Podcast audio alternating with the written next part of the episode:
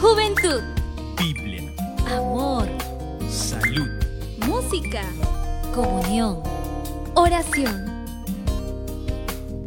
Esto y más en 3, 2, 1.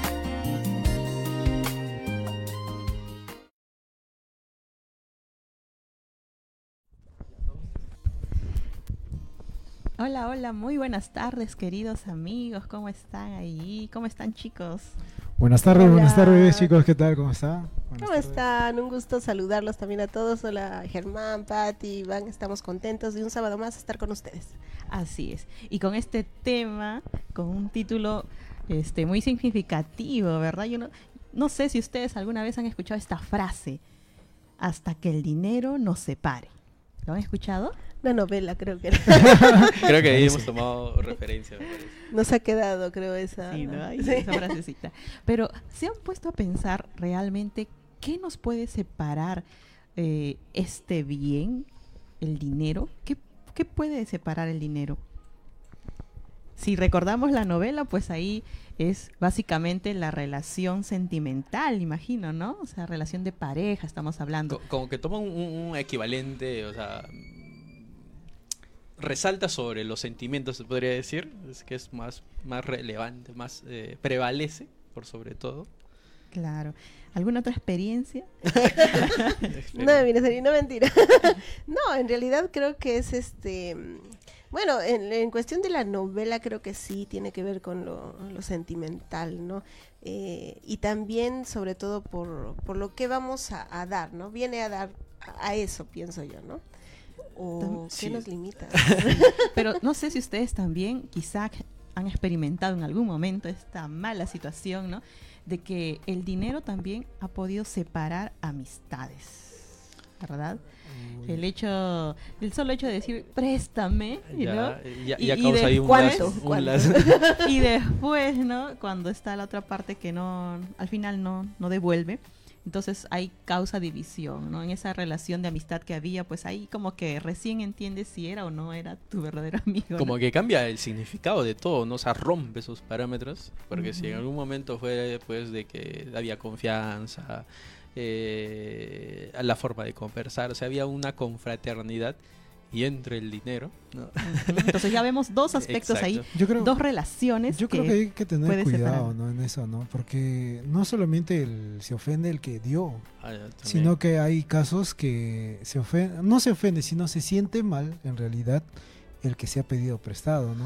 Hay- Y hay- ta- hay- llega a tal punto que, cada- ¿no? ta- que se cada aleja, persona ¿no? también. Eh, hay cada y- persona también. y eso, eso También- también pasa, pues, ¿no? Claro, también yo he visto, ¿no? Algunas situaciones que relaciones se han roto, relaciones familiares Sí, entre sí. hermanos, ahí No. con el tema de la herencia, ¿no? Sí. Bueno, Este, Cada- hasta que el dinero, no sé.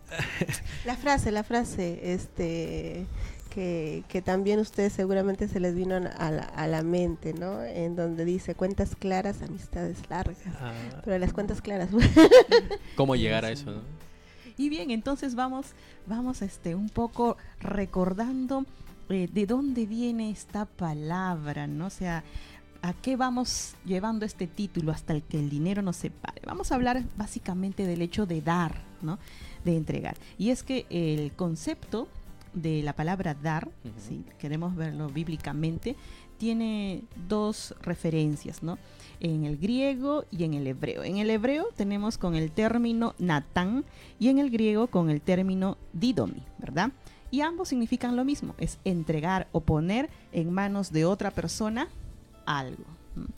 Y ahora, no quiere decir, este, si lo analizamos mejor, no quiere decir nada más el hecho de entregarte algo material, Eso es lo más simple que podríamos traducirlo, ¿no?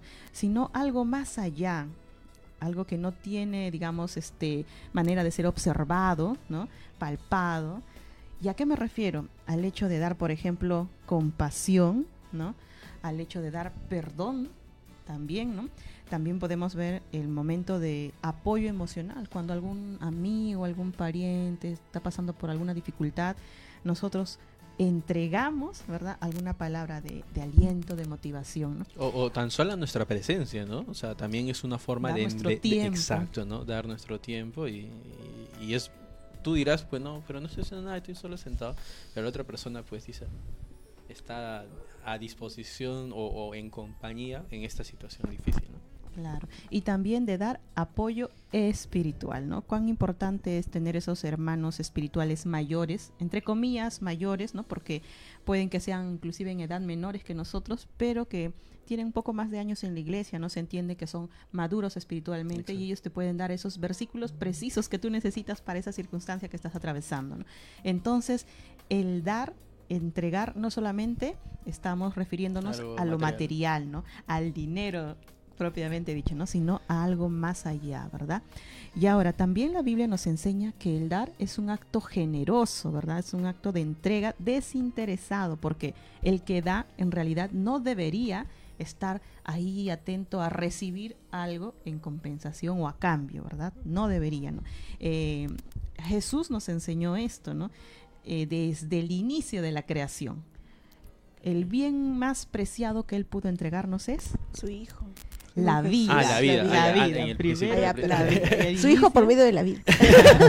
La vida, ¿no? Y miren, el momento de la creación en Génesis, Dios dice, hagamos al hombre a nuestra imagen Y y, semejanza. semejanza, ¿no? Entonces, ahí él dio también vida a este ser.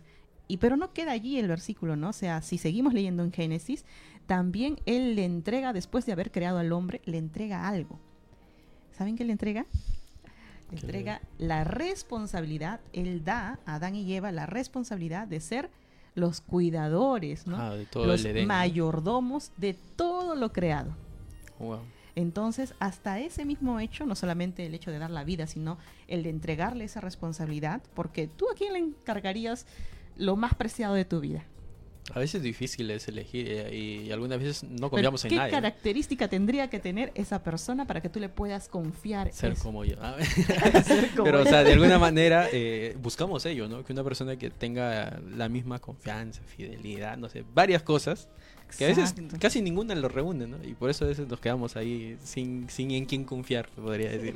Y miren Dios qué, qué am- amante padre, ¿no? Porque él pudo haber dicho, pero esta criatura, este, uy, qué cosa no hará con la creación, ¿no? Pero qué, qué, qué nombre no Está le preocupado como que Claro, ¿no? si lo hace bien o mal, dicho, ¿no? Mejor yo lo hago y total yo no soy el rey de reyes, pero no, ahí vemos que él por su gran amor y confianza que dio a su hijo, le entregó esa gran gran, responsabilidad. responsabilidad, ¿no?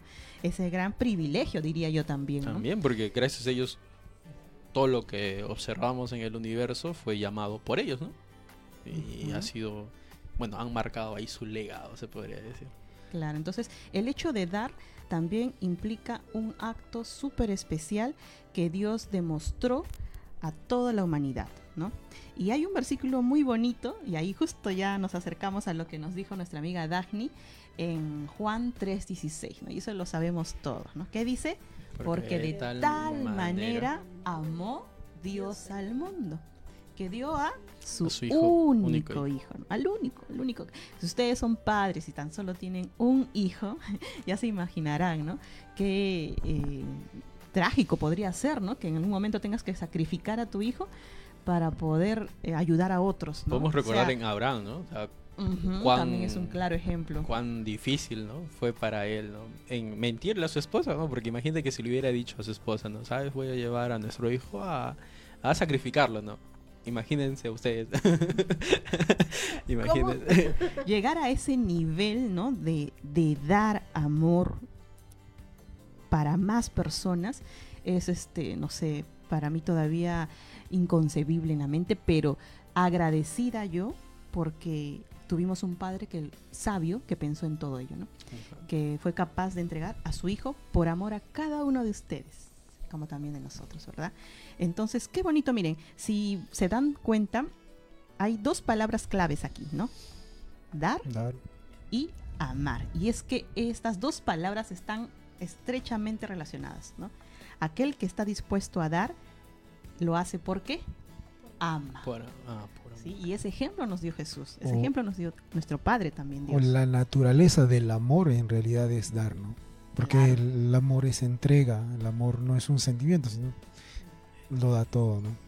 sin, sin, sin medir, ¿no? Sin Sin, reserva. medida, sin, exacto, no sé, no ve la magnitud. Es- imaginemos a nuestras madres, ¿no? O sea, si ponemos ahí en una balanza a nuestra madre, a nuestro padre, ¿a quién queremos No, más? no, no Más tanto a nuestro padre, ¿no? Sino que a, a otra persona, por ejemplo. Eh, porque bueno, eh, Jesús comparando dio, con otras imagina, personas, exacto. Jesús dio a su hijo, mire, Ya, imagínate. ok. Llegar a ese nivel, ahora, por una persona que no lo merece. Imagínate, ¿no? lo Eh, que hizo todavía más cosas para merecer, o sea, para, para- no merecerlo. para no merecerlo, ¿no? Y miren, qué bonito es que también Jesús nos dejó una enseñanza más, ¿no? Él nos decía que debemos amar a nuestro prójimo como a nosotros mismos. Entonces, si ya hemos visto qué relación tan estrecha existe entre estas dos palabras, podemos hasta parafrasear esta, esta frase, ¿no? Este dicho de Jesús. Entonces sería, ama a tu prójimo como a ti mismo. ¿Cómo podríamos cambiarlo? Entrega a tu prójimo, comparte a tu prójimo como, tú mismo te, te lo harías, entregarías a ¿no? ti o te lo darías a ti. ¿no? Miren, ¿no? Qué gran significado eh, encierra esta frasecita. ¿no? Entonces recordemos ahí que, ¿y cómo es que damos? Con actos, pues, ¿no? Con hechos, no solamente con palabras, ¿no? Sino también con hechos. ¿sí? Entonces, qué, qué emocionante es este, eh, estudiar un poquito más acerca de esta palabra, ¿no? Porque nos llama a reflexión a ver qué hay en nosotros. ¿Estaremos en ese camino? ¿No? Como Jesús lo hacía, estaremos dispuestos a dar o hasta qué nivel podemos dar, ¿no? Entonces ahí comenzamos a pensar, de pronto cada uno de ustedes también, ¿qué estarían dispuestos a entregar por otros, por su prójimo? No está diciendo por tu amigo, ¿eh? porque es muy fácil en dar a nuestros amigos, ¿no? Entre comillas fácil, o sea, es un poquito más este llevadero dar a nuestros amigos. Pero algunas veces ya, eh, ahí también tomando la importancia y relevancia y el verdadero significado de dar, hay veces que somos muy mecanistas ya. Que ah, es por cumpleaños, hay que darle un regalo, ¿no? Algo así, ¿no? y, Ujú. y- y eso ya se queda como algo que, que en realidad no lo siente tu corazón. Un compromiso, como que algo ya marcado, ¿no? O sea, Eh, es sí. cumpleaños y ya hay que dar, ¿no? Algo así. No, pero ahora yo, yo les decía, ¿no? Este, es, entre comillas, es fácil dar a quienes son nuestros amigos, a quienes nos caen bien, ¿no? Pero acá dice a tu prójimo, o sea, no se refiere solamente a tus amigos, sino a todo aquel que puede estar allí, ¿no? Que puede ser tu amigo como no, un desconocido o alguien que realmente por ahí no, no, no sé, no tienes tanto cariño, ¿no? Entonces ahí ya trasciende esta palabra de dar, ¿no? La enseñanza de Jesús ahí sí trasciende, porque Él murió, ¿no? O dio a su Hijo, ¿verdad? Jesús dio, perdón, Dios dio a su Hijo Jesús para no solamente aquellos que le aman, sino que también para los Para que, los no, que le no le aman. aman, ¿no? Para los Sí. que... Y, eso es más difícil, creo yo. Y esto me lleva a una pregunta, Dani. ¿Estaremos preparados para dar? Eh, Ivancito, ¿estaremos preparados para dar? En esa medida está, está para analizarnos, creo, personalmente, porque, porque es muy, porque es muy algo tiene que entrar en consideración también, ¿no? ¿Qué es lo que nosotros tenemos para dar? ¿Ok? Y ahí hablamos al- algo muy importante. A ver, si yo les preguntaría a ustedes, ¿cuál es lo más valioso material que tienen ahora? Material, Material. material, material. ¿Ya? ¿Qué es material? el Su- iPhone, el el iPhone, su moto, su, su, su carra, su, su, su- su- humilde Mi corazón. un- un te- casa. un- una Mi casa, ¿no? Una- mi corazón. material, material. Entonces, No, Material. no, no tú, no tú. ¿sabemos por qué? Mira, eh, hay Mi algo muy... riñón. Ay, sí, vale no mucho. vendo, no vendo. No está a la venta. ¿qué no vas a Pero a ver, Perdón, no. Eh, hay algo muy importante y es la lucha, creo, para poder llegar y, y estar convencidos acerca del dar, ¿vale? Eh, nosotros hemos sido, bueno, desde muy chiquitos, ya, yendo y acumulando muchas cosas, cosas materiales, posesiones, ¿no? Y, y- y quiero aquí, no sé si tienen ahí en la Biblia, leer un versículo que es Lucas, ya, 18, del 18 al 23 que nos habla acerca de algo muy algo que ya lo hemos ya lo hemos visto no en la Biblia. Si ustedes recuerdan la historia del joven rico ¿ya? el joven era rico ya, ya- en la Biblia nos los detalla no, O sea, No, sí, eh, no, él tenía él tenía todo no o sea poseía todo o sea no le faltaba nada si nosotros nos, nos imaginamos ahí a, a, no sé a- al dueño de Facebook al de Amazon no o sea ellos son pues a ese nivel por así decirlo de lo que detalla aquí en Lucas no y él tenía todo pero él sentía que algo le faltaba A sentía un- pesar de eso. ¿no? a pesar de todo, ¿no? O sea, si yo te digo a ti, te doy un millón de dólares, dices, ya, ya me voy a comprar y no me va a faltar nada, ¿no? pero él dice que sentía un vacío, ¿no? O sea, algo, y, algo. y lo extraño es que hasta podríamos decir que hasta tenía no Eh, eh, el conocimiento de Jesús él De había hecho, sido digamos que de cuna no instruido, en las cosas de. Dios O sea, conocía Entonces, todo, ¿no? ¿por qué le faltaría algo? ¿por qué sentiría ese vacío? Y es que en ese momento es que se acerca a Jesús, ¿no? Y, y- y le pide prácticamente, a ver, mira, yo ya tengo todo aquí en la tierra, ¿ya? Pero me falta algo importante, ¿ya? Quiero la vida eterna. De lo que había escuchado a Jesús predicar constantemente, ¿no? Él dice, quiero la vida eterna, ¿no? ¿Cómo puedo obtenerla? Y va y le pide los, los requisitos, por así decirlo, a Jesús y le dice cuáles. ¿Y cómo responde Jesús? algo sencillo nada más ¿no? ¿Qué le dice? A ver, Germán. Hay varias partes en realidad en esa. en Ya, esa- pero en ¿cuál es la respuesta Jesús. así eh, sencilla que le dice Jesús al, al joven vaya, rico? ¿no? Que Porque, vaya, porque, que le- no, porque son dos partes ahí en realidad, ¿no? Ujú. Jesús le dice, ah, ¿quieres la vida? Ve, guarda los mandamientos, ¿no? Exacto. Y, y él también le responde, ¿no? Y, pero señor, Yo ya lo yo ya lo guardo desde pequeño, mira. Exacto. Y, y él en su mente creía que eso le traía la bendición que tenía, ¿no? Ujú. Y, ya- ya y le dice, pero yo lo guardo eso de pequeños. O primero le dice, ¿no? ¿Cuáles mandamientos? Esos, ¿no? No robarás, no ordenarás. Ah, no, pero eso yo los guardo desde pequeño, Señor. Mira la bendición que tengo de, de Dios, ¿no? Y de ahí le dice, ¿pero qué, qué más necesito? Ah, ya. Muy bien. Le- y ahí, ata, o sea, Jesús fue un poco más allá, ¿no? Y, Ven, y- ¿no? y- y tomándote una pausa ahí, una pausa, ver. ah, para poder tener la, la idea, ¿no? Mira, si de algún de alguna manera eh, ahí vemos dentro de la historia del joven rico lo que menciona aquí Germán es que los diez mandamientos son fáciles de poder cumplirlos, claro. O sea, son sencillos, ¿no? Hasta ese momento eh, no ha sido, no es que no es que el joven rico te haya dicho, mira, sabes, yo no he podido cumplir este mandamiento porque es difícil, no. Él dijo que desde muy pequeño ya los había cumplido. Y aún así, él sentía un vacío. O sea, algo le faltaba. Y ahí es donde viene la segunda parte, ¿no? yo siento allí, ¿no? Que hasta ahí por lo menos yo, yo siento que él, como bien lo dice, desde pequeño sabía, pero sabía toda la teoría, porque se lo habían enseñado N veces.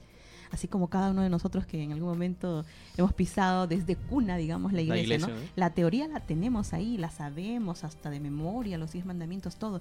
Pero ahí viene, ¿no? Esa experiencia personal de la palabra en tu vida. ¿no? Entonces yo siento que de pronto ese era el vacío.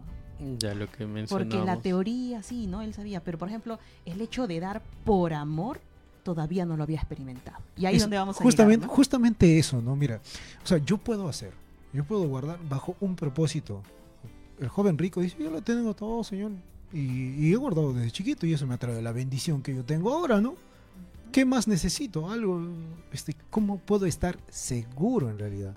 de que Mi a- motivación para guardar los mandamientos, él la tenía y quizás hasta lo hacía. Y, y él era un buen adventista, ¿no? Llegaba todos los sábados tempranito, quizá, ¿no? Y, y imagínate, pero Jesús fue un poco más allá. Lo que le dijo, él fue a lo que él tenía, a lo que creía que le traía su bendición y lo que él creía que quizás eso era su comunión con Dios. Le dijo, mira, ¿sabes qué? Ve, vende todo lo que o entrega, los regalos, todo todas lo que tienes y luego ven y sígueme. O sea, eso va mucho más allá. Él, él no pudo comprender la, la magnitud de lo que le- Jesús le estaba diciendo prácticamente. Y ahora, Pero- retornando justamente Ah, ahí de la idea, ¿no? O sea, ya con eso es como que él, él- él estaba ya constantemente diciendo, "No, pero yo he guardado los mandamientos y recibe esta respuesta de, de- de Jesús y es como eh, sintió un golpe, yo creo. ¿no? Y, y se puso a pensar en todo lo que posee. Por eso yo les decía a ustedes, ¿cuál es su posesión más valiosa? Porque si yo te dijera que esa posesión lo regalases o simplemente le entregases a alguien, ¿ya? Tu casa, tu, ropa, casa, tu tu- carro, o sea, tu tu carro, celular, tu, celular. laptop, tu O sea, cámara. Imagínate, yo te digo, a ver, eh, Dagny, entrégame tu, tu celular. ¿No? Mucho- Eh, y, y decían, y yo decía, pero ¿por qué? sin no? clave, sin clave. Pero, pero ¿por qué? ¿No? O sea, alguna manera, eh, aquí vemos, ¿no? Algo, algo que hace- nos muestra algo que es una lucha, que va a ser una lucha como cristiano. Está bien, nosotros podemos tener mucha posesión, podemos tener una buena posición económica, pero nuestra lucha, porque hablando del dar, va a ser justamente diferenciar esto. ¿no? Si nosotros estamos en lo que, en todo lo que poseemos, ¿no? De corazón poder despojarnos de nuestras posesiones terrenales, ¿ya? Desprendernos. Exacto, dar, ¿no? Ta- Estar en la posibilidad de poder decirle, mira, toma, ¿no? A ti te va, te va a servir, eh, a, tú lo necesitas, ¿no? Y, no solo una sola posesión, le dijo todo, toda tu riqueza, le dijo, ¿no? Entrégalo. Yo creo que también ahí como que está relacionado con una palabra, ¿no? La autosuficiencia, ¿no? Ah, ¿Por qué le fue también eh, difícil entregarlo todo? Porque él de pronto él creyó que todo había sido con su esfuerzo. O sea, mira, yo tengo mi casa, ¿no?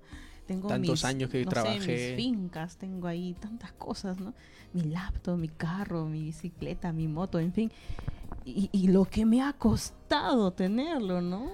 Todo 10 años de sacrificio, trabajo, ahorro, ¿no? este, Abstenerse de algunos gastos. Exacto, ¿no? As- trabajar hasta tarde, todo. Y ahora me pides que yo lo regale. O sea, lo entregue, ¿no? Y ahí justamente para tomar un, un poco de, sentido, ¿no? ¿Qué es lo que en realidad Dios necesita o qué nos quiere enseñar o mostrar, ¿no? En Deuteronomio 8, 17 al 18 nos dice, mira, esta riqueza, o sea, lo que nosotros poseemos aquí en la tierra, nues- nuestras cosas materiales, ¿ya? Es fruto del poder y de la fuerza de mis manos. Es quizá nuestro, nuestra forma de pensar, ¿no? Es lo que el, el joven rico dijo, ¿no? Pero si todo esto yo me lo gané, como mencionaba Patti, ¿no? Y yo sufrí por obtener todo esto, ¿no? Y dice, recuerda al Señor, tu Dios, porque Él es quien te da el poder para producir esa riqueza. Qué fuerte, ¿no? Imagínate, si Dios no hubiese querido, Él eh, mm, y hubiese desaparecido o tuviese... que, eh, Enfermedad. o, o- o tú hubieses podido tener, es más, ni siquiera hubieses estado centrado en Dios y te hubieses perdido. Y sabemos que fuera de Dios nada de lo que nosotros tenemos puede Mira. Mira, incluso en la Biblia hay muchas, muchas partes en la cual Dios da bendiciones, son promesas de Dios que Dios da bendiciones cuando uno da, cuando uno obedece, cuando uno hace las cosas bien, cuando uno trata de hacer y apegarse a la voluntad de Dios. El hombre justo va a recibir, y estamos leyendo el Proverbios, ¿no? El hombre justo siempre va a ser bendecido por Dios. Imagínate. Por eso le decía, ¿no? El, el joven rico de alguna forma que, que quizás él creía que, que todo él, lo que él hacía era porque, o sea, Guardaba todas sus ganancias, todo ¿no? lo que Y ganaba, seguía es porque todo. él hacía las cosas bien, de alguna forma. Él Ujú. tenía un concepto de que él hacía las cosas bien. Pero cambió su forma de pensar al momento de la respuesta de Jesús. Ajá. Yo creo que ahí se jactó de todas las posesiones que tenía, ¿no? Y decir, eh, bueno, ¿cómo voy a hacer eso, no? Claro. O sea, y, y ahí poner la balanza, ¿no? Que cuál fue su objetivo de la pregunta, si tener la vida eterna, ¿ya? O todas sus posesiones. Y ahí él vio la balanza, pues que él hizo que se inclinase una más de importancia. Pero recordemos, ¿no? Nosotros nos podemos japtar de todas las riquezas, de todo lo que podemos obtener aquí en la tierra. Pero tengamos en cuenta que es por la gracia de Dios, ¿no? Y el texto bíblico bien claro lo dice, ¿no? Exacto, lo hice porque eh, de alguna manera, a ver, nosotros tenemos escrito nuestra historia. Ujú. O sea, es- Dios conoce ello. Si tienes mucho, si tienes poco, igual, ¿no? Eh, el benefactor es Dios. Y, y gracias a Él, ¿no? Gracias a Él tenemos que considerar algo ahora en nuestros tiempos, ¿no? Eh, ahora quizás no podemos tener terrenos porque es difícil tener terrenos ya eh, o posesiones así que, que sean muy valiosas o porque en nuestra situación mismo estamos ¿no? ahí tratando de ahorrar y tener así posesiones que sean muy muy importantes para nosotros. ¿Está mal? ¿Está bien para nosotros? Eh, querer más para nosotros, o sea, que tener dinero, porque prácticamente el dinero es lo ¿Será que que el dinero es malo? a ver, ¿qué tal? ¿Qué- Germán, ¿tener mucho dinero es malo para, el- para la vida cristiana? Eh, eh, hemos estado estudiando tres meses acerca de este, este tema, lo Ujú. cual yo y el mismo este, la lección nos daba una conclusión a la cual me, me quiero sujetar ahora. En realidad el dinero no es problema, incluso dice que es muy necesario, ¿De acuerdo? porque sin él no se puede hacer la obra de evangelismo que hoy día se está haciendo. Es un Para- medio, ¿verdad? Es, entonces es un medio muy importante para la evangelización. No podemos excluir del dinero. Ahora, pero es muy diferente que uno ame al dinero, ¿no? Es muy diferente que uno, este, que su centro, el centro de su vida sea tener posesiones, ganar más y tener más. Y Yo creo que esa frasecita que estás diciendo también lo dice la Biblia. ¿no? Ok. Y ahí recordemos en Primera de Timoteo eh, más relevante o más realizada, había la forma de subsistir sin dinero. Pero ahora es muy importante en nuestro día a día, hasta para mo- movilizarnos, para comprar comida, todo es relevante el dinero. ¿no? ¿Y por qué trabajamos? Por dinero. Prácticamente Para es- conseguir lo necesario Exacto, para ¿no? O nuestra sea, subsistencia. porque todo, todo se compra con dinero. Ahora, en nuestro día a día, pues, eh, como mencionaba, no es malo tener dinero, es bueno tener dinero, es muy importante el dinero en nuestro mundo, en este tiempo. Es muy importante. Y como mencionaba Germán, pero qué relevante, ahora al punto no de poseer y, y acumular dinero, ¿vale? Es qué tanto para nosotros, ¿ya?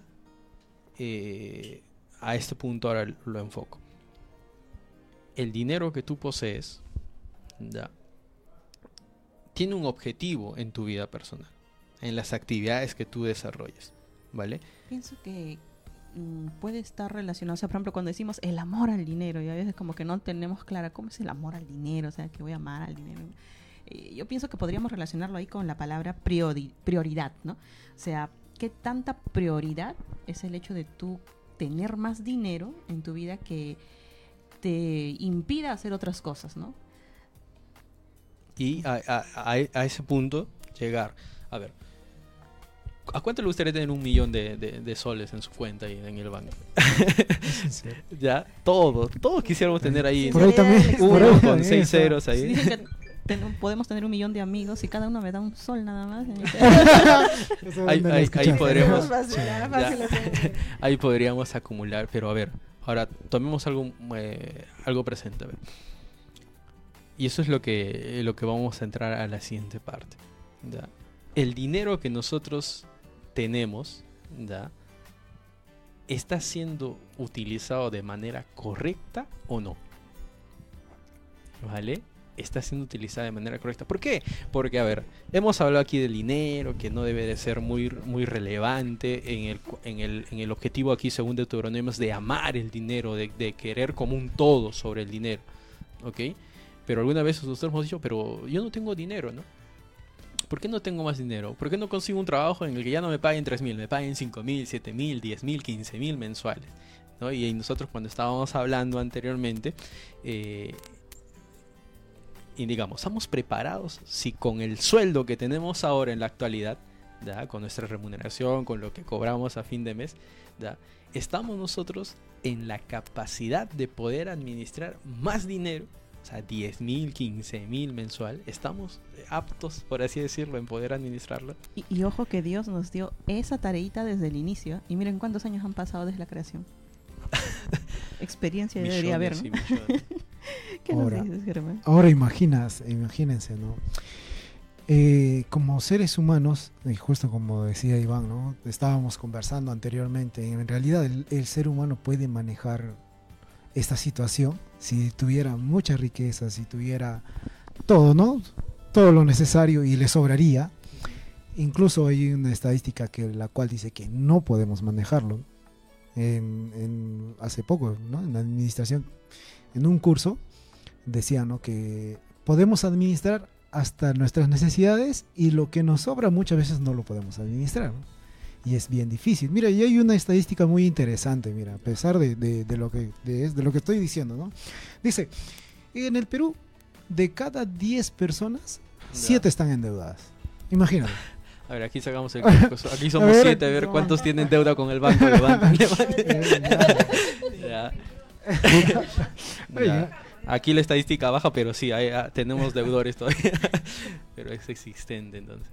Entonces es, es algo importante administrar. Ahora, hemos entendido también que todo lo que tenemos no es de nosotros. Exacto. Entonces, todo lo que tenemos, todo lo que está en nuestro bolsillo o en nuestra cuenta ba- bancaria, ¿es de quién?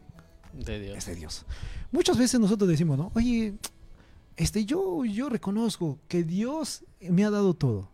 Yo reconozco que Dios incluso me ha devuelto la vida. Yo reconozco todo eso. Pero, Señor, y deci- digo, decimos, ¿no? Señor, todo lo que tengo es tuyo. Pero no estamos administrando bien lo que Dios nos ha dado. Porque hay una parte simple, la cual Dios nos, nos permite usarlo. Y es una gran cantidad. ¿Cuánto es esa cantidad? Ahí investigue, averigüe. 90%. Ya. Eh, claro, ¿sí o no? Mira, si tú tienes una ganancia, ¿cuánto lo utilizas? Debería usar el 90%. El 90%. para mis cosas personales. Ya bueno, estoy hablando de otro tema, pero, pero lo que está diciendo el Señor, debemos administrar no como si fuera mío, sino como si fuera de quién? De Dios.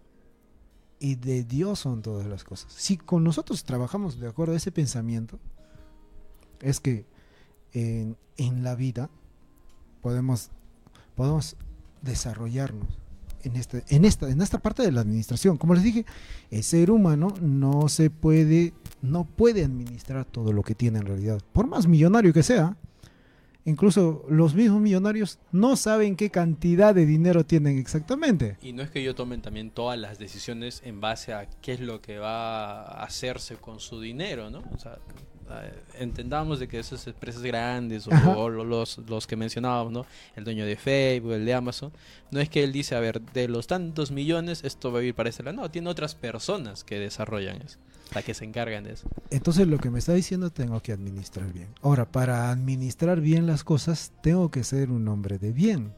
Exacto. Y la, la Un Biblia buen cuidador. un, ah, un hombre de bien, ¿no? La, la Biblia nos da referencia en algún lugar, ¿no? En un, un texto de la Biblia, enfocado a la mujer. Dice, mujer virtuosa, ¿quién la hallará? Dice, ¿no? Ok. Pero cambiándolo de palabra, quizás podemos poner ahí, ¿no? Hombre virtuoso, ¿quién lo hallará, no? O, este varón, ¿no? Ya sea varón o mujer, ¿no? Vir- virtuoso o fiel, ¿no? Lo que Dios busca para la administración es un hombre fiel. Fiel no solamente, Señor, yo te ofrezco, ¿no? He guardado tus mandamientos, Señor, yo he sido fiel, Señor, estoy dando estudio bíblico, estoy haciendo todo lo posible, no, sino que también nos pide fidelidad en lo que le pertenece a Él. Y eso me hace recordar el versículo que está en Mateo 25, 23, ¿no? Que dice, bien, buen siervo fiel. Sobre, poco, poco has has sido fiel. Sigue siendo fiel, Dios le bendició, hasta donde llegó. Hasta ser el segundo en mando, por así mando. decirlo. Fijémonos otra historia. Daniel, por ejemplo. A Daniel, hombre inteligente. Muy inteligente, la Biblia dice que era 10 veces más sabio que todos los, los, los de, de Lo Babilonia. Imagínense, el hombre más sabio. Ahora, él no hizo mucho. Él solamente aplicó la fidelidad a Dios. Si leemos el libro de Daniel, cada uno de los capítulos, él, se, él fue fiel. La consecuencia de eso es que Dios le dio bendición. ¿Qué fue? Incluso en algún momento, antes de la caída de Babilonia, él llegó a ser el tercero al mando. Estaba Nabonido, que era el padre de Belsasar, estaba Belsasar, el segundo al mando, y él estaba reinando, y Daniel, el tercero al reino, cuando le reveló el sueño de, de Belsasar. Imagínate, llegó hasta ese nivel. Luego, Darío, el siguiente rey, no lo hecho, no lo, no lo hizo, sino que lo hizo incluso su amigo. Y ahí está el capítulo Ujú. 6, amigo Daniel, le dice, ¿no? Y lo había puesto entre jefe de todos los jefes. Imagínate. Pero, ¿cuál es el sentido de esto? Es que él fue fiel. Imagínate. O sea, mucho pensando en, en, en tener lo más que se pueda, terrenalmente. Ese no era el objetivo Mira, de ellos, eh, ¿verdad? Antes de entrar al- al- a la otra historia, estamos, estamos este, meditando, ¿no? Y viendo ahí algunos ejemplos. Mira, otro ejemplo de fidelidad y de alguna forma decirlo, ¿no? Muy aparte de lo que haya hecho, por ejemplo, era Salomón. En un principio, Salomón, Dios le dijo, ¿qué quieres?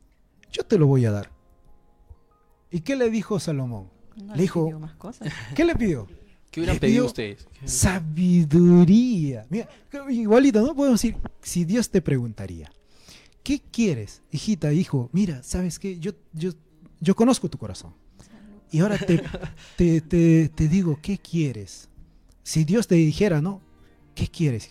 ¿Qué le pedirías? Salomón hizo, algo muy, muy, muy importante. No pidió sabiduría así nomás, sino dijo, "Sa- dame sabiduría para gobernar a tu pueblo. A tu pueblo, le dijo.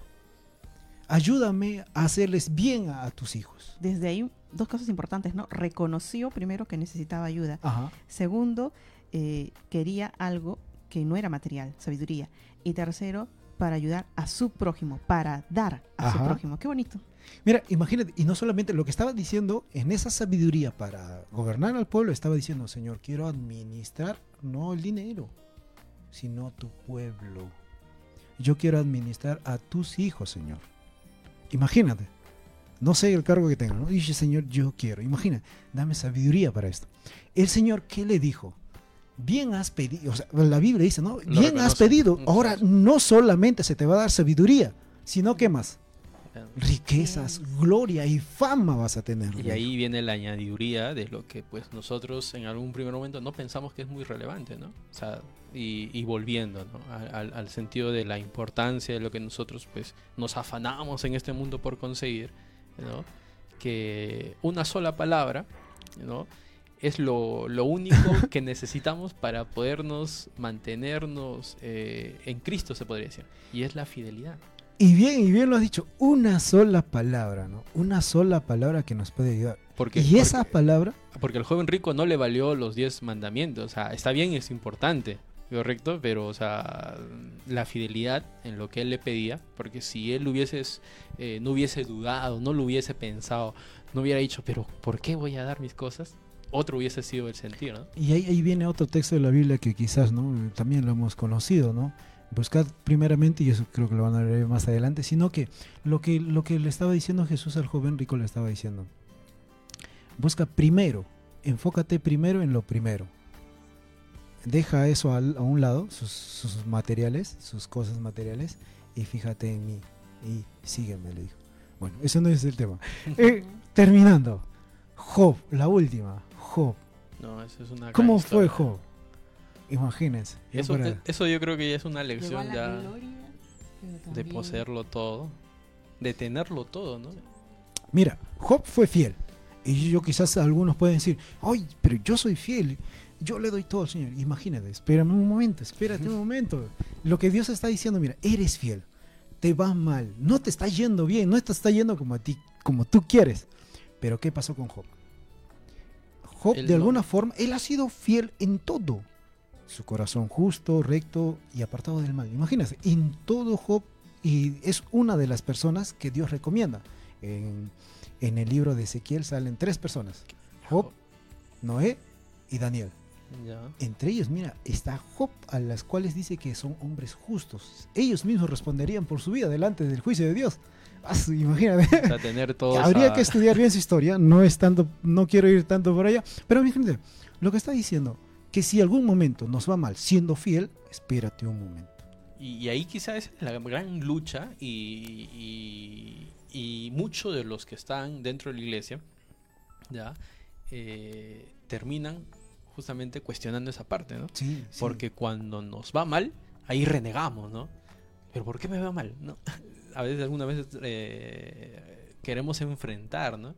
Eh, que, pero si estoy haciendo todas las cosas bien, ¿y por qué me tiene que pasar esta enfermedad, esta situación en la familia, este problema económico, ¿no? Eh, y, y se van sumando cosas y seguimos nosotros pues renegando, ¿no? Y justo para terminar, justo lo que dijiste, ¿no? Nosotros podemos decir, me he ido mal, me está yendo mal. ¿Ahora qué hago? Y soy fiel. Yo te diría de alguna forma, y la Biblia es clara, si es que, ah, igual, del, igual que Job, ¿no? Si es que me está pasando algo malo, a pesar de que estoy siendo fiel, espérate un momento, que las cosas pueden cambiar y pueden ser aún mucho mejor.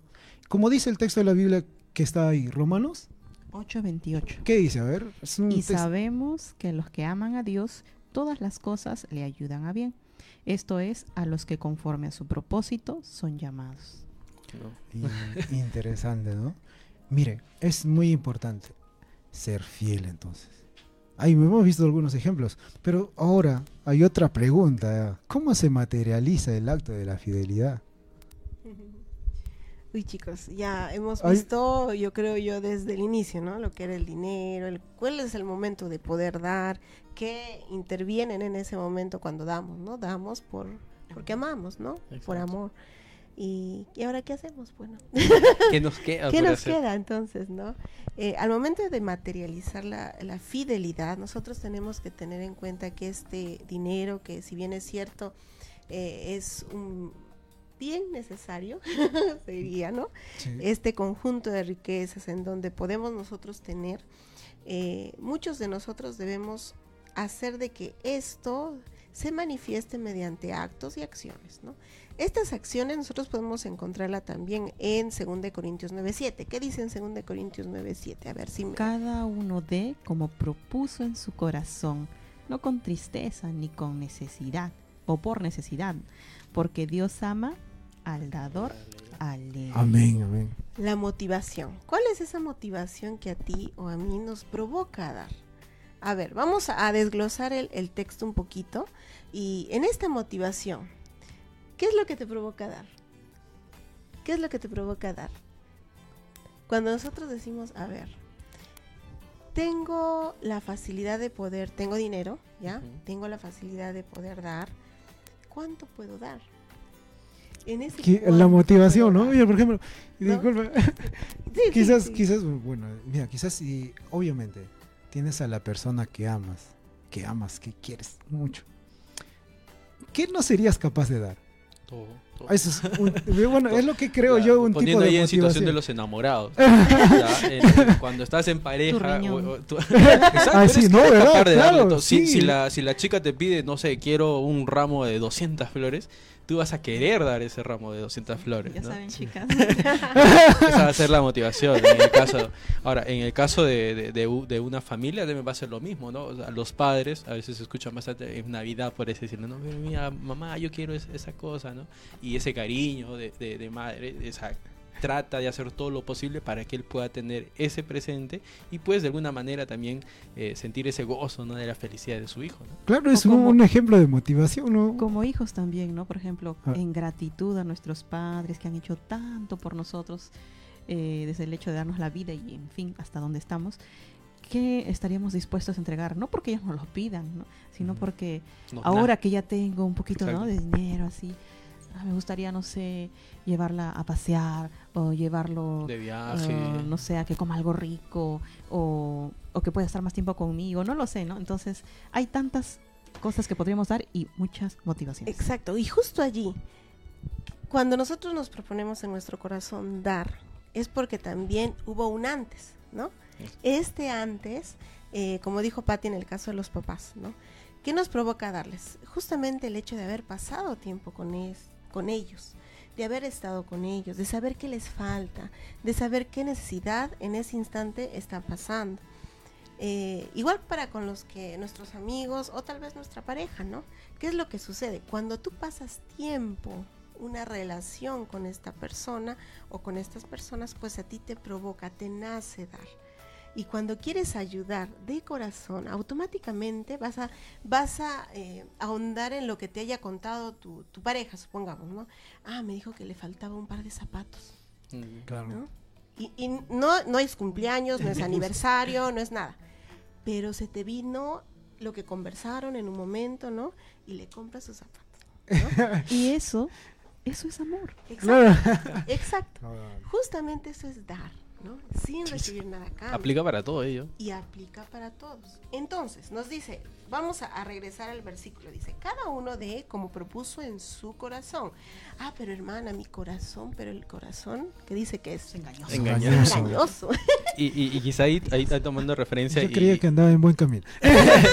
y no sé si está relacionado, pero un claro ejemplo puede ser de la, de la viuda, ¿no? No sé si está ahí dentro de tu, de tu- de tu idea, pero, o sea, la viuda nos, nos da una gran lección aquello de lo que se propone en su corazón, ¿no? O sea, ella entendió no el de que iba a recibir algo a cambio, ¿no? Sino ella tenía bien, bien, eh, por sobre todo, que lo que poseía le pertenecía a alguien más. ¿no? Y en Y, ese y instante... estando en esa situación tan trágica de su vida, porque no tenían para más nada, ni siquiera lo dio con tristeza. No, Y, y yo, yo creo que ella tenía una gran confianza en Dios, porque ni siquiera se preocupó, pero si mañana no voy a comer o qué sé yo, ¿no? no, Simplemente era... fue, o sea, se centró en Dios, fue y lo dio todo, así. Mm, Exacto, y justamente vamos a la siguiente parte. Ya sabemos que pro- la, la propuesta de nuestro corazón, mediante una relación que ya hemos tenido eh, atrás, que tenemos ¿no? Un vínculo. Previa. Previa, ¿no? Y que continuamos. Pero dice la siguiente pa- parte, no con tristeza, ¿ya? No con tristeza, no porque, ay, tengo que dar, O o porque, o ver, por esa necesidad. Yo- yo voy a contar algo. obligación. Yo, yo voy a contar algo, yo voy a contar algo, ¿vale? Eh, de niño, ya, de niño, yo recuerdo que tenía en, en, en- en mi bolsillo tres monedas, ¿ya? Tenía un sol, 50 y 5 soles, ¿ya? El 5 soles era mío, o sea, supuestamente, ¿ya? Y un sol era lo que me habían dado para dar la propina. Cuando vienen las ofrendas, yo tomo ahí y sin mirar, doy Eh, Sí. Ah, chiquito.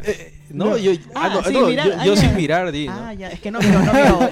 Yo creyendo que era un sol que me habían dado para dar la propina y cuando después reviso, yo, yo en ese momento quería ir a perseguir al diácono para sacar mi, din- mi moneda y hacerle Y el vuelto, cambio. Entonces, es un claro acto de que yo no lo estaba haciendo, ¿da? Porque en real, por amor, ¿no? En No realidad, yo- exacto. Exacto. Cuando Y nos a veces pasa. cuando hacemos algo por cumplir, lo hacemos obligados, No. sí, y hasta incluso nos exigen porque ya pues tenemos cuando haces esto, ya no interviene la felicidad o la alegría, la alegría que desborda al momento de dar. Ahí nos dicen Proverbios 11:25. A ver si creo que aquí me ayudas si es que Proverbios. Proverbios 11:25, si no Así. está, a ver. A ver, ¿dónde está? Proverbios 11:25. A ver ¿lo si me ayudan ahí en, en- en la Biblia, Proverbios 11:25. Aquí si no... El alma generosa será prosperada y el que sacia a otros, también él será saciado. Sí. El alma generosa, ¿no? La generosidad, el momento en el que nosotros podemos decir, nos desprendemos de, de eso tan tanto que nos ha costado, nos desprendemos con tanta facilidad que podemos decir, aquí está, ¿no? esto es, ¿no? Y luego cuando decimos que dar por obligación, uno, dar por obligación, o dos, para llamar la atención, puede hacer, ¿no? Puede ser para llamar la los atención. otros que daban las ofrendas de lo alto. Exacto, ¿no? O sea, hacían sonar, ¿no? Y todavía dice que metían su mano a sus bolsos y, y sacaban así que se les caían las monedas, el dinero. Y Y no, y, y no paraba de, de sonar. Exacto. También cuando eh, quieres evitar críticas, por ejemplo, ¿no? Ay, eh, viene... Porque soy líder, ¿no? Y- Puede y, ser. Y, no sé, quizá en algún momento. Exacto, ¿no? No que- aparece tu nombre en toda la lista. En toda la lista. ¿no? El dar con, el- con generosidad justamente es eso, ¿no? Muy bien, después vamos a la siguiente parte donde dice con alegría. Eh, del Señor es la tierra y todo cuanto hay en ella, el mundo y cuanto la habita, y todo en el que la habitan. Salmos 24.1. Nosotros tenemos, después de todo esto, tenemos las bendiciones. Si tú das de corazón, si das con alegría, si das así, automáticamente vendrán bendiciones. Lo has, lo has escuchado seguramente allí en tu iglesia Sobreabunden. y hasta sobreabunden. Pero esto no se cumple cuando tú das en tristeza, cuando das renegando o Obligado. obligado, cuando no está propuesto en tu corazón tampoco, a pesar que lo hayas hecho. Y esto me ha pasado más que todo en el colegio, ¿no? Ustedes saben por ahí, si hay papitos por ahí, en el colegio nosotros otorgamos un descuento, ¿no? Eh, eh, de pensiones, eh, preferencial, ¿no? En este caso por sostenedor de obra, nosotros le mencionamos. Cuando se da este tipo de descuento, nosotros tenemos ciertos requisitos, ¿no? Exacto. Pero ¿qué me pasaba a mí? Ahí venían y habían eh, eh, papitos que se enteraban del descuento porque el descuento, todos lo saben, es una información que se tiene que dar a Público. todos, es público. Y aquel que cumpla con estos requisitos, pues accedía al descuento. ¿no? Pero habían papás que no eran miembros de iglesia, que simplemente entraban en enero. Y miren, enero, en marzo matriculaban. Había dos meses que estaban diezmando, ¿no? Y de ahí se quejaban, ¿por qué? Porque ellos entraban con el descuento, estaba su, descuento. Pero durante el periodo del año, ¿qué pasaba? El papito eh, perdía el trabajo o algo sucedía, no iba bien en el negocio y había esas cositas. Y me acuerdo que uno de ellos me preguntó a mí, me dijo, pero hermana, yo estoy diezmando, ¿no? ¿Qué, ¿Por qué no me, me, me acceden ¿no? al descuento? Porque el descuento está amarrado a un pequeño detallito, ¿no? De que tiene que ser dentro del periodo de mes. Entonces yo le decía, pero hermano, ¿cómo está usted, no? ¿Qué, qué, qué sucedió? Y ahí me enteré que el hermano no era hermano. que había sido un papito externo que estaba dando, ¿no? pero que no era miembro de la iglesia, no asistía, no ingresaba a un grupo pequeño tampoco, ¿no? Y entonces ahí de alguna forma entendí. Se Lo hacía para Lo hacía un beneficio. para el beneficio, para obtener ¿no? un descuento en este caso. ¿Ahí entró la bendición o no entró? Claramente que creo que no, ¿no? Entonces, tengamos mucho cuidado con esto. Y vamos a regresar al texto de 2 Corintios 9:7. Cada uno de como propuso en su corazón, no con tristeza ni por necesidad, eh, porque Dios ama al dador alegre. Si tú das de corazón, das con alegría, automáticamente vendrán bendiciones, no necesariamente monetarias, ojo, sino que también habrán bendiciones desde que tú te levantas, con tan solo la vida, hasta el momento de que tú llegues a tu casa con bien, prácticamente estás recibiendo una bendición. Obviamente vendrán también las otras, ¿no? El dinero vendrá. Vendrá también tal vez un, un amigo especial o vendrá tal vez un nuevo trabajo, ¿no? O el negocio irá mejor. Entonces hay cositas que debemos de tratar con mucho cuidado, porque Dios lo menciona, las riquezas no son de nosotros, son las de Él. Y Él permite muchas veces que nosotros podamos tener cierta cantidad. ¿Por qué? Porque solo esa cierta cantidad vamos a nosotros a poder manejarlas y administrarlas. Porque sabe perfectamente Él que si te da más, automáticamente no es... Que ca- que algo cambiaría dentro de nosotros. Dentro de nosotros algo cambia, ¿no? Y algo, y tú no estás aún preparado para obtener o agarrar toda esa cantidad tal vez de dinero. Hay una palabra creo que que puede también este de alguna manera describir, ¿no? El que por qué nosotros no estamos dando como deberíamos, ¿no? Y es la palabra egoísmo, ¿no? Eh, que está muy enraizado en nosotros. Dicen ahí, ¿no? Que desde pequeñitos eh, se nota eso en los en los niños, ¿no? Mm. que son egoístas, que no yo para mí, para mí, todo yo, yo, yo, ¿no? Eh, sin embargo, yo creo que no fuimos creados de esa manera, ¿no? Si somos semejanza de Dios, nosotros deberíamos tener esa disponibilidad y esa alegría, ese gozo de dar. ¿Quién colocó en nosotros esa característica tan fea del egoísmo? Enemigo. el enemigo, ¿verdad? Entonces nosotros necesitamos más asemejarnos a la esencia de Cristo, que es amor, y por ende, recordemos, amor, dar, ¿sí? Para poder eh, también dar a otros, para poder dar al mismo Dios. Lo que por gratitud eh, necesita Él ver de nosotros, ¿no?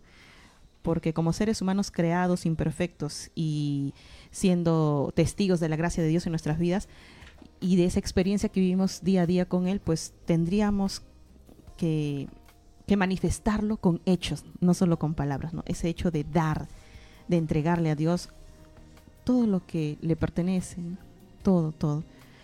Entonces yo creo que sería una gran reflexión para cada uno de nosotros, ahí los que nos están viendo, cómo es que podríamos quitarnos ese, ese egoísmo, ¿no? O, o ese amor al dinero.